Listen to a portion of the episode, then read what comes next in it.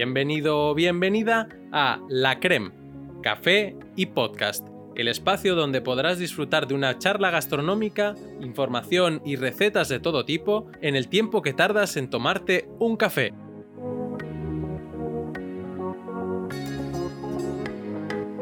Hoy hablaremos sobre panadería. Si te pidiera que pensaras en un país, Italia, por decir algo, te vendrían a la mente su arquitectura, su idioma o su gastronomía, sin que hayas estado allí. Esto es simplemente porque hacemos asociaciones instantáneas. Por ejemplo, en el caso de Italia, seguramente pensarías en la pasta, la pizza, el coliseo, la lasaña y demás. Sin embargo, si existe un país al cual le asociamos la buena pastelería y sobre todo la buena panadería, ese país es obviamente y sin ninguna duda Francia. Por eso hoy, en la creme y con esta música de fondo, hablamos de panadería. Como os mencioné al final del primer episodio, hoy hablaremos de una de las elaboraciones clásicas de la panadería francesa y del mundo, la mundialmente conocida baguette.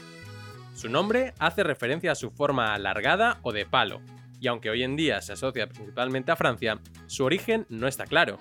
De hecho, este tipo de pan empezó a hacerse popular en el país galo a mediados del siglo XIX. Existe gran cantidad de teorías al respecto del origen de este producto. Una de ellas nos cuenta que fue en los hornos de vapor de la ciudad de Viena, Austria, donde comenzaron a hornear este tipo de panes.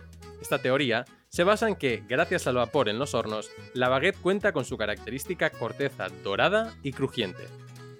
Otra de las teorías más conocidas nos lleva al terreno de la guerra, y es que aparentemente fue gracias al ejército de Napoleón que se popularizó este tipo de pan, ya que la forma de estos panes era la más adecuada para al ser cortada en trozos más pequeños, los soldados pudieran llevar en sus bolsillos.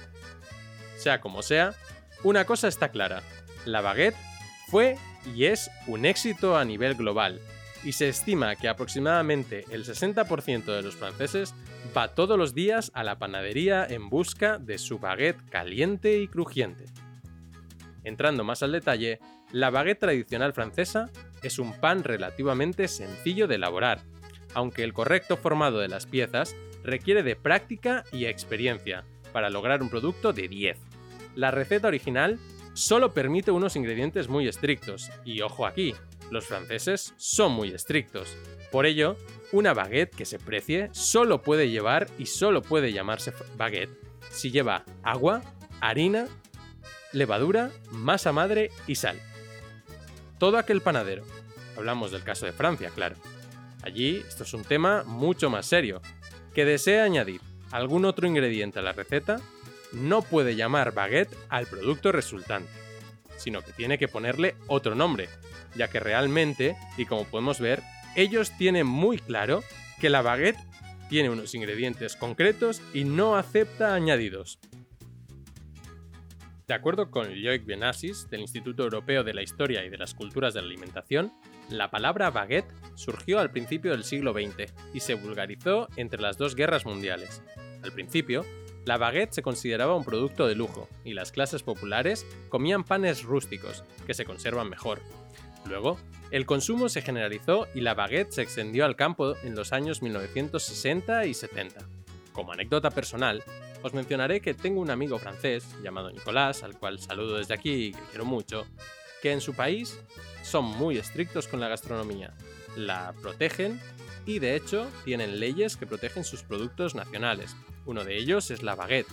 Por ejemplo, el 13 de septiembre de 1993, el gobierno francés reconoció la receta oficial de la baguette y plasmó en una ley la definición de la auténtica baguette, la baguette de tradición, que solo puede hacerse usando métodos antiguos.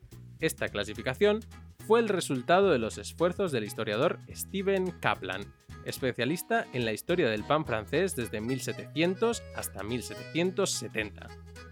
Según Kaplan, los franceses debían rechazar la baguette moderna, a la cual calificó de insípida e inodora, en favor de los más sabrosos y originales tipos de pan francés.